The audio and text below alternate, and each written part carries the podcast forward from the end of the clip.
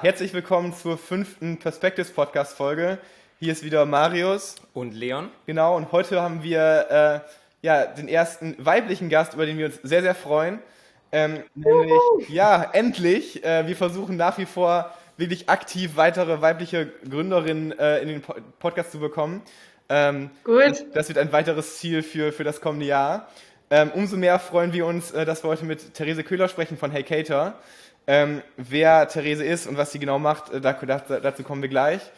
Ähm, aber lass uns direkt gerne loslegen. Ähm, wir freuen uns sehr, dass du hier bist, Therese. Vielleicht für die, äh, die Hörer und Hörerinnen, die dich noch nicht kennen. Wer bist du und was machst du? Ich bin die Resi. Ähm, ich habe vor fünf Jahren Hey Cater gegründet in Berlin und bin seitdem ja, Gründerin und CEO und ähm, ja, habe jetzt einen Marktplatz, B2B Marketplace für Food at Work. Sehr cool. Und ähm, es gibt ja oft so diese Story hinter einem Startup und uns interessiert natürlich auch, was ist die Story hinter Hey Cater?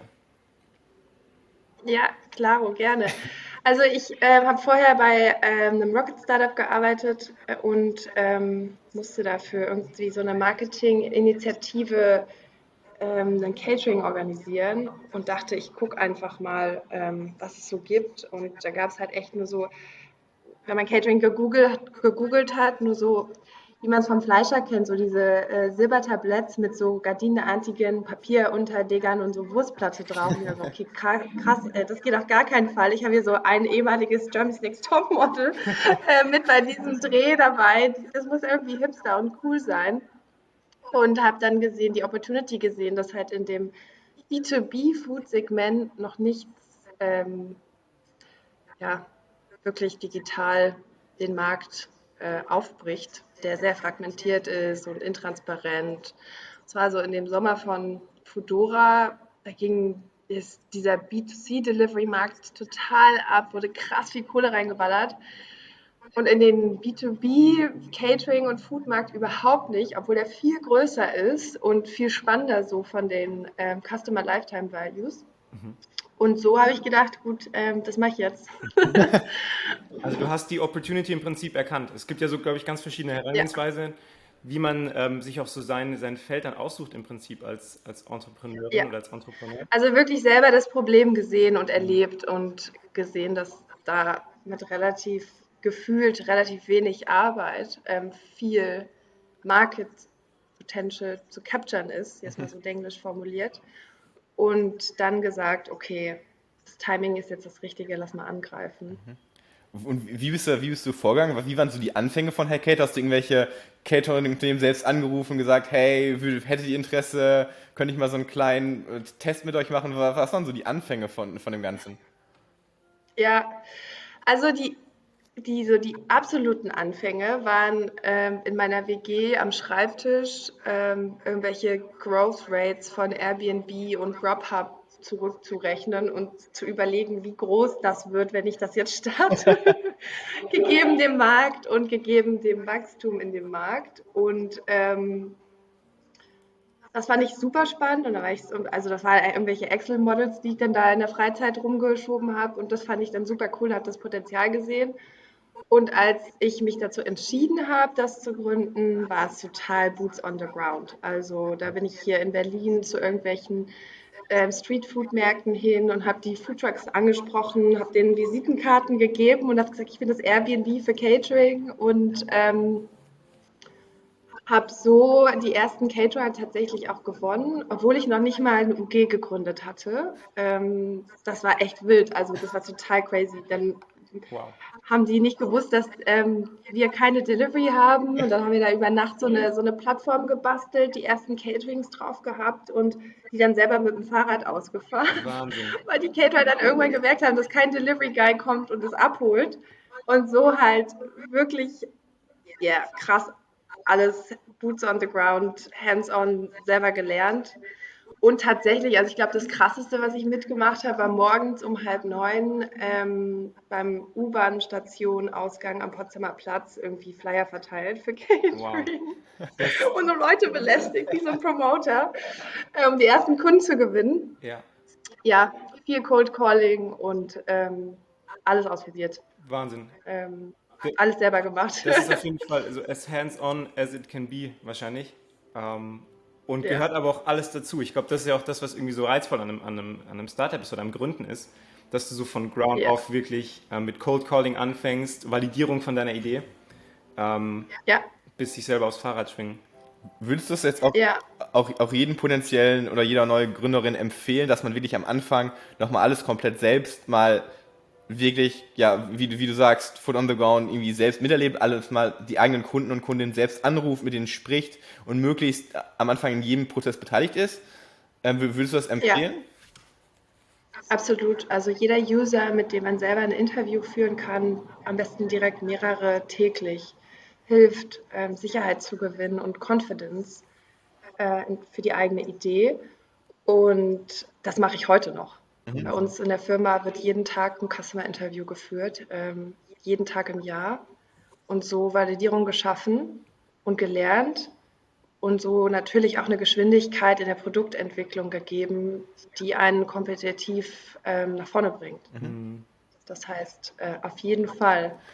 Ich glaube, Speed war auf jeden Fall im, im letzten Jahr auch, auch wichtig für viele Startups, um zu überleben, ähm, um zu pivoten, um irgendwie in der, in der neuen Umgebung ähm, zu, sich zurechtzufinden. Wie, wie, lief das bei euch? Wie, wie, habt ihr Covid überstanden und wie seid ihr da rausgegangen?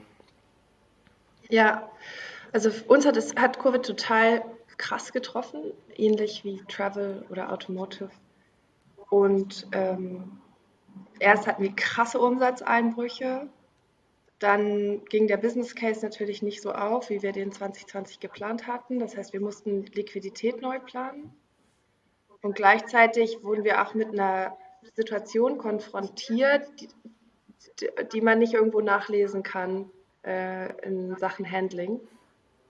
Und ähm, haben dann relativ schnell erstmal versucht, die Kosten runterzubekommen. Also das war wirklich eine, eine sehr speedy Reaktion.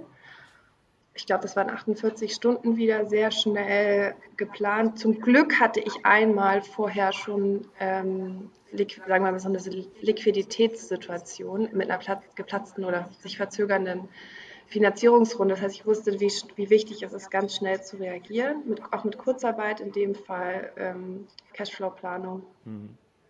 Und dann ist eigentlich was Cooles passiert, ähm, strategisch und operativ. Wir sind ähm, in der Produktentwicklung wesentlich agiler geworden, noch wesentlich schneller und auch mutiger hypothesengetrieben ähm, neue Produkte entwickelt, schnell und schnell heißt wirklich in einer Woche Entwicklungszeit auf den Markt gebracht und dann mit Kunden getestet.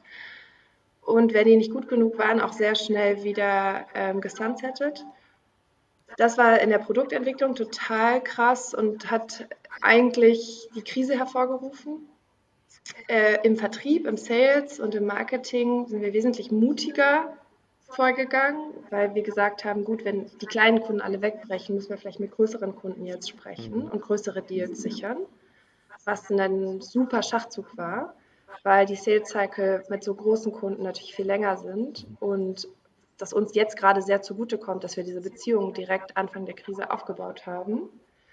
Und kulturell war es für uns wie für alle Unternehmen am Anfang ein Schock und auch eine echte Herausforderung, ähm, Richtung aufzuzeigen, die Leute zu motivieren, diese Uncertainty rauszunehmen und sich viel stärker zu engagieren, kommunikativ und sich auch Initiativen zu überlegen, wie wir alle im Homeoffice äh, diese Zeit so angenehm wie möglich gestalten. Also da haben wir sehr viel mehr noch kulturell investiert. Es ging dann so weit, dass unsere Kunden uns auch gefragt haben, was sie machen können weil sie uns so als Culture Company sehen. Mhm. Und wir dann im Endeffekt dadurch wiederum eine Community aufgebaut haben, indem wir diese ganzen Insights und diese ganzen Initiativen geteilt haben. Was summa summarum jetzt am Ende sich alles auszahlt. Es war eine super harte Zeit für uns und sicherlich, also ich persönlich war auch super angeschlagen in der Zeit. Es war echt schwierig, durch diese Krise zu steeren. Ähm, und am Ende haben wir das weil wir ein echt gutes Team haben und auch ein erfahrenes Team, gut, gut geschafft jetzt. Mhm. Ja. Was habt ihr, ähm, was habt ihr vielleicht genau implementiert bei euch, dass, dass du sagst, ähm, ihr seid ja vielleicht besser durch die Krise gekommen als andere Teams. Ähm, gerade vielleicht die interpersonellen Beziehungen, habt ihr, habt ihr geschafft, das aufrechtzuerhalten mit regelmäßigen Coffee-Chats online? Was waren so ein paar Tipps vielleicht auch für, für andere äh, Gründerinnen und Gründer, die das damit vielleicht auch ja. noch ähm, irgendwie zu kämpfen haben? Ja, also wir haben, wir waren eh schon eine sehr transparente und offene Firma, also grundsätzlich sehr offen kommuniziert, auch kommuniziert, wenn Uncertainty da ist und auch Uncertainty geteilt. Noch eher mal gesagt, sehr ehrlich gesagt, wir wissen noch nicht die Lösung, aber wir arbeiten an der Lösung. Und ja, es ist eine schwierige Situation. Das heißt, grundsätzlich haben wir die, also haben wir noch, noch mal sozusagen noch mal zwei, drei Gänge hochgeschaltet, noch offener kommuniziert, alle mitgenommen, also alle Zahlen offengelegt, alle Planungen offengelegt ähm, und auch viel frequenter kommuniziert, also tägliche Check-ins gehabt, genau, sowas wie Virtual Coffee Hours initiiert, aber auch versucht, den Leuten, die besonders leiden, zu helfen. Also wir hatten One-on-Ones viel regelmäßiger, unsere Culture Managerin mit den einzelnen Teammitgliedern, die vielleicht jünger sind und mit dieser Unsicherheit noch nicht so gut umgehen konnten oder eine Familie haben zu Hause und eine höhere Belastung dadurch natürlich, durch den Lockdown. Und zum Beispiel dann Sachen gemacht wie ähm, so eine Virtual Kids Reading Time oder so, also wo okay. jemand aus dem Team den anderen Kindern ähm, von allen zu Hause ähm, per Zoom Kinderbücher vorgelesen Wahnsinn. hat. Oder die sich ähm, ja in, da auch sehr stark dann ausgetauscht haben. Und das Ziel war dann auch tatsächlich, also strategisch, die Aufgabe noch viel stärker fürs HR-Team oder in dem Fall für äh, unsere Culture Manager, Cheerleader zu sein, positiv zu sein und mit Humor auch ähm, durch die Situation zu managen.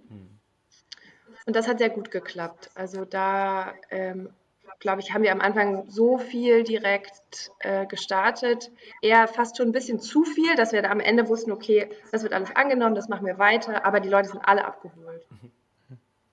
Was war so dann dein, vielleicht dein größtes Learning, beziehungsweise was würdest du genauso wieder machen? Was würdest du dann eventuell, du hast gerade gesagt, ihr habt sehr viele Maßnahmen gestartet, was willst du vielleicht eventuell mhm. nicht nochmal machen?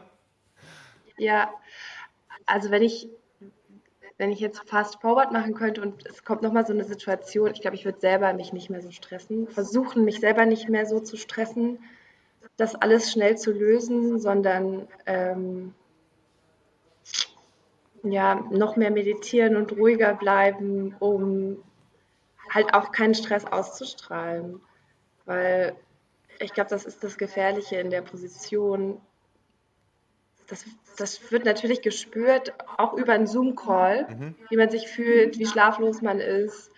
Und ich glaube, da, da geht, da ist noch Luft nach oben. Da, mhm. ja, es war natürlich eine super schwierige Situation und da war ich auf jeden Fall auch, hatte ich auch echt schlechte Tage. Ähm, das heißt, ich glaube, in Zukunft, äh, ich würde, glaube ich, jedem Gründer empfehlen, der das merkt, dass ein schlechter Tag, dass man einen schlechten Tag hat, dann lieber den halben Tag frei nehmen mhm. und sich wirklich mit sich selber beschäftigen, mit diesen Emotionen zu beschäftigen ähm, und wieder in einen Good Space zu kommen. Weil ab dem Moment, wo man die Exposure hat zum Team und zu seinem Leadership-Team, ist es total wichtig, dass da eine positive Psychologie und eine positive Energie irgendwie versprüht wird und man selber eher immer Cheerleader ist und Coach. Mhm. Ähm, und diese, diese Bad Days oder Bad Times dann, dann sich, sich Zeit für sich selber nimmt und das repariert auch mhm. und sich das auch, ähm, ja, sich das auch eingesteht und ähm, erlaubt. Du sprichst ganz viele unglaublich spannende Sachen an. Ich glaube, zum einen höre ich so ein bisschen raus, wie sehr sich deine, deine Rolle auch verändert hat. Ähm, als bis von vor fünf Jahren. Kein Problem. Ähm, vor fünf Jahren, als du selber noch Flyer verteilt hast, bis heute, wo du ein Team kulturell führst und auch, auch Vorbild bist. Ähm, und man ist als, als Gründer, ich glaube, das vergisst man oft, aber du bist natürlich auch unter konstantem Druck. Äh, du, du, man hat irgendwie eine begrenzte Runway, also sprich Zeit, ähm, bis einem das Geld ausgeht. Und was sind, du hast gesagt, schon Meditation angesprochen. Was sind so deine, was hast du selber für dich gefunden als Way Out? Was ist dein Ausgleich? Wie geht man mit dem Druck um? Ja, ähm, für mich persönlich, ich bin, glaube ich, sehr energiegeladen. Das heißt, ich brauche Bewegung äh, wie so ein Jagdhund. das heißt, ich habe extrem viel Sport gemacht und mache ich auch heute noch. Also eigentlich fast jeden Tag. Äh, mindestens 15 Minuten, wenn nicht eine Stunde. Laufen, äh, High-Intensity-Training, Yoga und auch Meditation, Sportarten, Surfen, Golf, alles, was geht, Boxen. das heißt, ich habe wirklich versucht, mir diese Zeit zu nehmen, um ähm, und diesen Space zu geben. Ich glaube, was ich auch reflektiert habe, in so Zeiten, wo alles scheiße läuft, ähm, die wirklich hart sind, nicht alles auf eine Karte zu setzen und ähm, sich versuchen, mehrere Bereiche zu schaffen im Leben, in denen man kleine Erfolge feiern kann.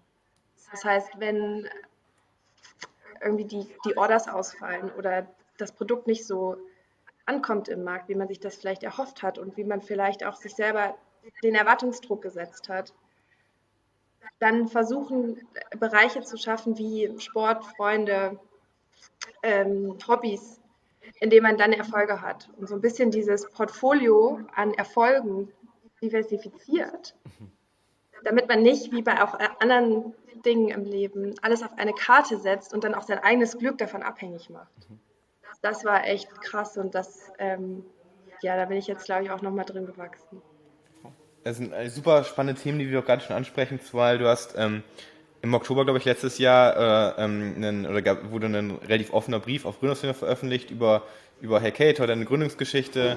Und ich finde es generell ein relativ irgendwie großes Thema. Ich habe mir selbst eine, eine, eine, eine, eine Historie mit einer Depression meiner Jugend und irgendwie ist sehr langsam. Ich glaube, Nora Blum ähm, von Self-Appear hat letztens im Podcast darüber gesprochen, dass dieses ganze Thema mentale Gesundheit von Gründerinnen und Gründern total wichtig ist und aktuell noch unterrepräsentiert ist.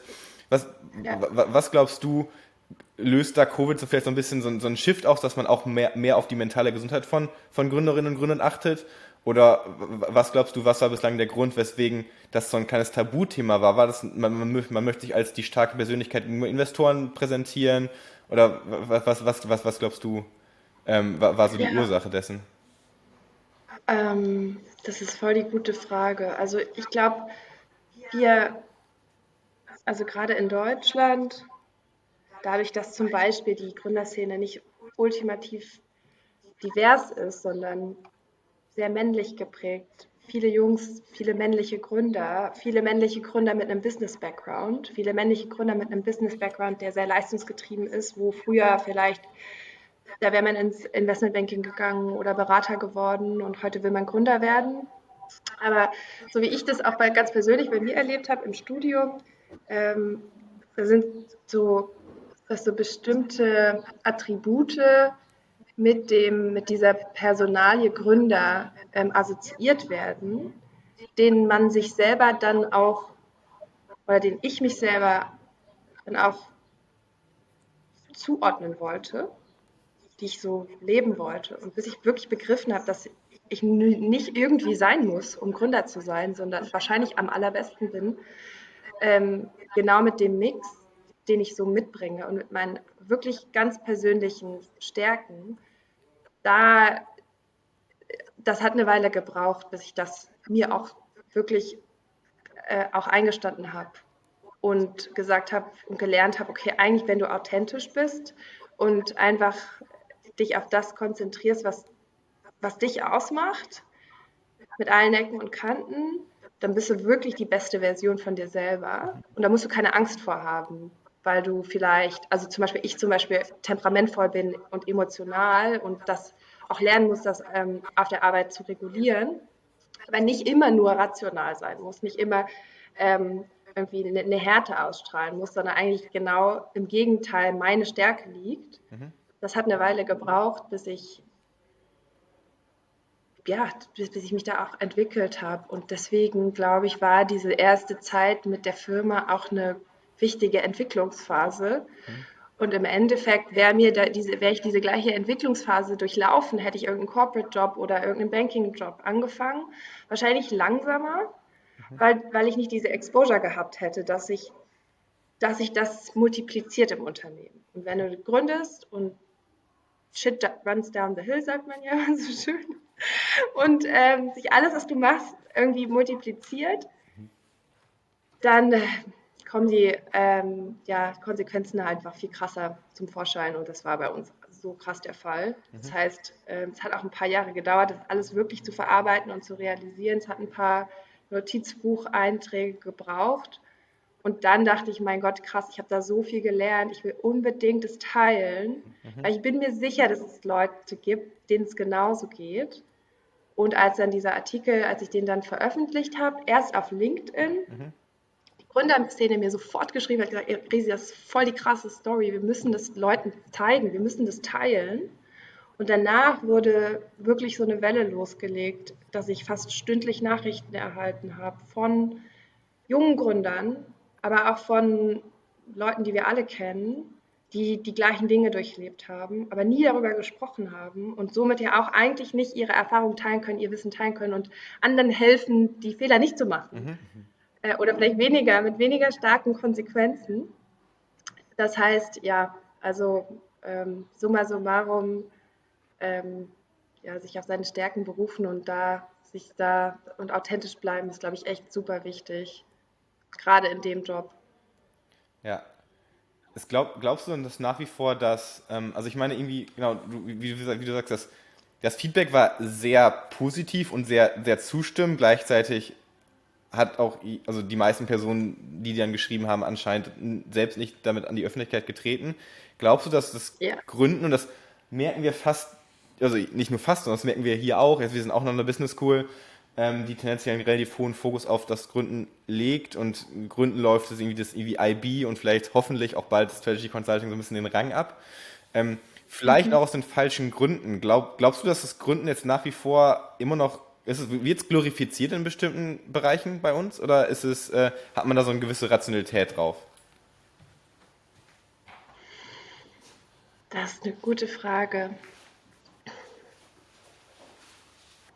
Also ich glaube, dadurch, dass die Plattformen immer größer werden, mhm. auf denen Stories geteilt werden, Unternehmer-Stories geteilt werden, trauen sich Leute eher, mhm. den Schritt zu gehen.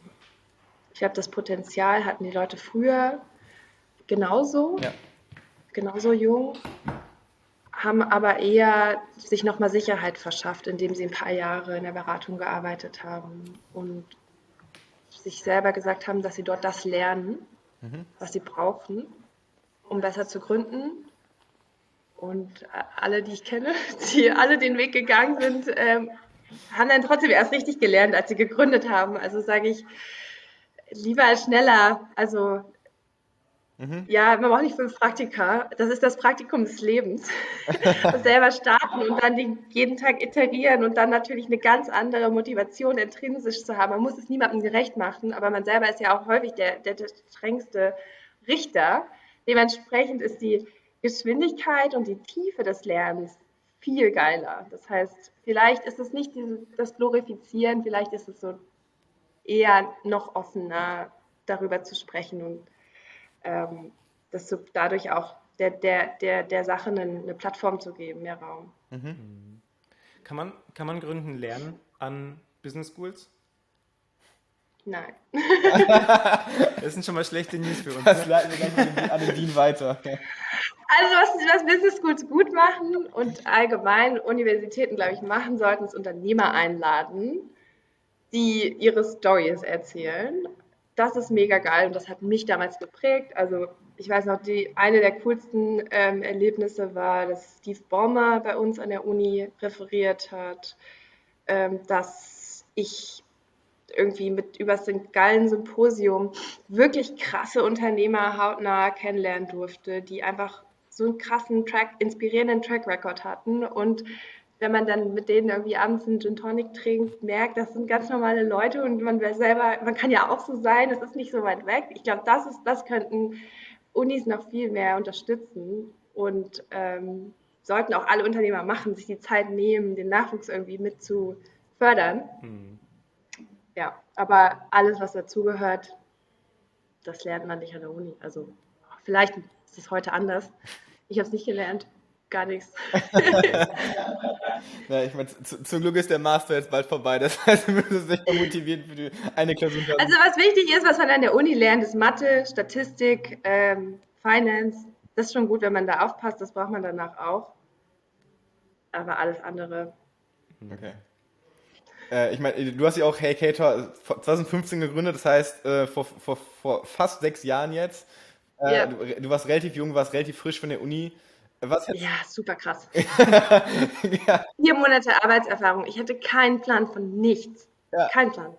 Also ich, wir sind jetzt auch beide in, in dem Alter, wenn ich jetzt, wir spielen zwar auch mit dem Gedanken zu gründen, aber wenn ich mir jetzt vorstelle, ja, also morgen ähm, kommt die Finanzierungsrunde und ich gründe meine UG oder GmbH, was auch immer, und dann geht's los und ich mein eigener Chef und ich habe die Mitarbeiterverantwortung. Äh, mhm. Das ist nicht ganz greifbar irgendwie. So was, was hättest du, was hätte man deinem vor, ich vor fünf oder sechs Jahren gerne mitgeben sollen? Was hättest du gerne vor der ganzen, vor der Entscheidung gewusst? Also, ich glaube, das wichtigste Learning äh, unter anderem oder eines der wichtigsten Learnings für mich war Hiring. Mhm.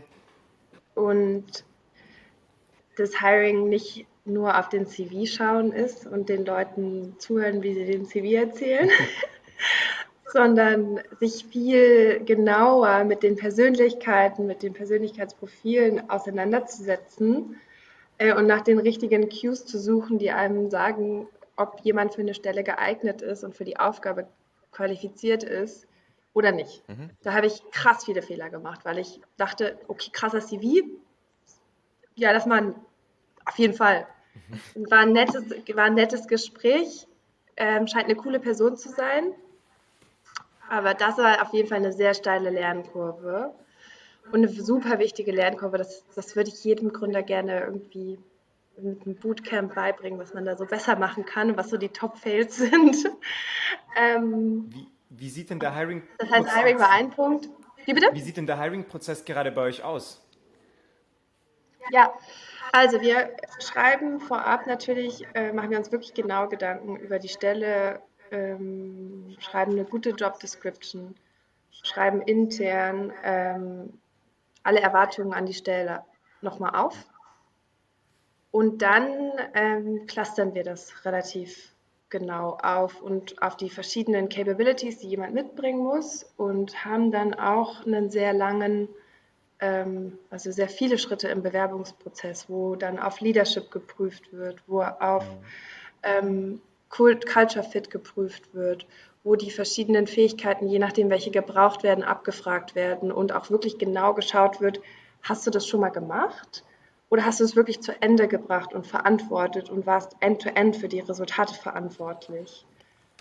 Und äh, da muss man sich für die jede Stelle wirklich genau ähm, und was noch dazu kommt, hat die Person wirklich so ein intrinsisches Talent, was wir bei uns zum Beispiel jetzt auch gerade sehen, ist, dass Leute mit einem starken Track Record in einem Bereich in einen ganz anderen Bereich wechseln, es aber schaffen, in kürzester Zeit sich einzulernen, weil sie den Biss dazu haben und die Disziplin, ähm, sich selber Wissen anzueignen, immer weiter. Das ist also wirklich nicht auf den ersten Blick erfassbar ist und mehrere Gespräche auch von verschiedenen erfahrenen Leuten braucht, um eine Entscheidung zu treffen. Mhm. Ja. Und das war am Anfang auf jeden Fall ein anderer Prozess. Ja, das glaube ich.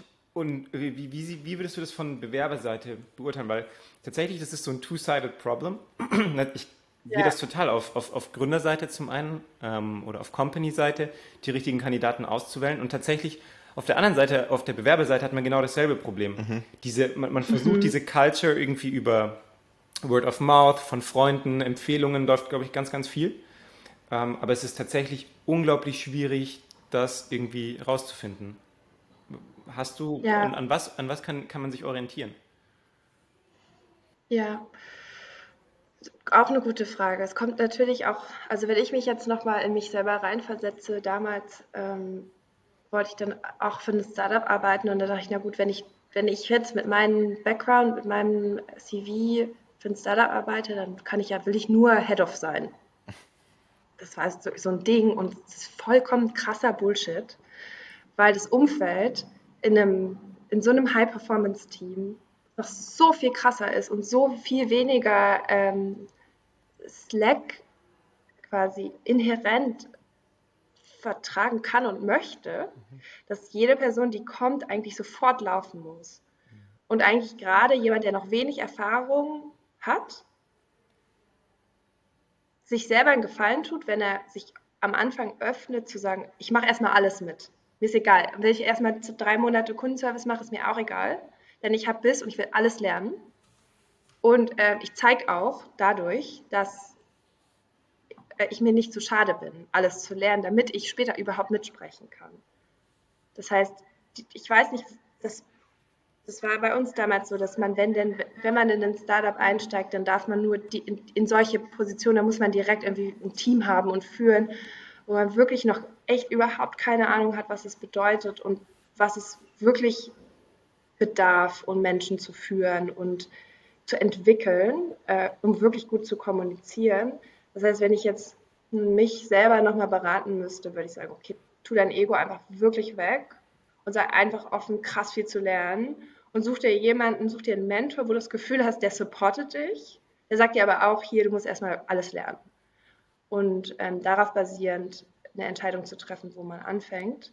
Und dann sich auch nicht zu schade zu sein, extra Meile zu gehen, auch im Bewerbungsprozess. Wenn man merkt, so, hey, das Feedback bekommt, so, wir sehen da irgendwie noch ein, zwei Schwachstellen, dann auch vielleicht äh, innovativ zu werden und zu sagen, okay, ich mache mal was, was womit keiner gerechnet hat und bereite denen mal eine Präsentation vor oder bereite denen mal eine Case Study vor, ähm, um einfach zu zeigen, ich will wirklich dahin, ich mag euer Team, ich will von euch lernen und ich gehe jetzt schon die Extrameile im Bewerbungsprozess und setze mich so ab und zeige so, dass ich es wirklich will.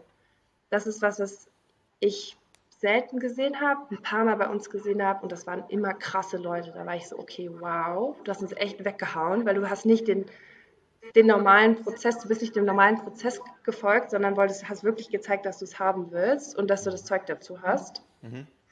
Das heißt, ja, äh, ich hoffe, das fasst ein bisschen was zusammen von dem, was euch, hilft euch das? Ja, auf jeden Fall. Such, such, sucht ihr gerade Praktikanten oder Praktikantinnen?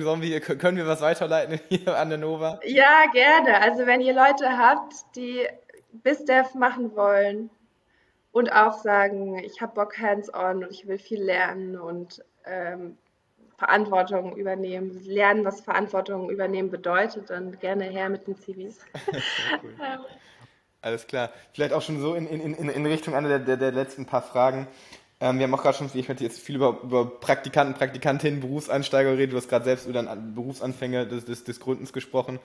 Ähm, was wir wirklich oft merken, ist, dass dadurch, dass man so wahnsinnig viele Optionen hat, sowohl objektiv mhm. als auch subjektiv, ähm, dass man in eine, schnell in eine Überforderung reinkommt, weil man ja gefühlt alles machen kann und ja. Also, ich meine, je mehr Optionen man hat, desto unsicher ist man vielleicht auch der einzelnen Option, sich die, die zu wählen. Was, was, was ja. würdest du vielleicht als uns, aber auch jedem anderen Absolvent, Absolventin als Tipp mitgeben? Wie kann man sich orientieren? Ist es doch vielleicht ja. einfach ein Praktikum mehr im Zweifel, was, weil wir haben wahrscheinlich alle genug Zeit, vielleicht drei Monate zu verschwenden, in Anführungszeichen, ist nie ganz schlimm. Wie kann man sich orientieren, was das Richtige für einen selbst ist? Ja, das ist eine gute Frage. Also ich glaube, das ist ein echter Struggle. Erstens so, I feel you. ähm, ich hatte den Struggle auch und dachte, ich muss irgendwie, ich muss irgendwie die krassen Brands haben und sonst bin ich nichts und das ist so wichtig und das muss in meinem CV sein und das ist wirklich krasser Bullshit.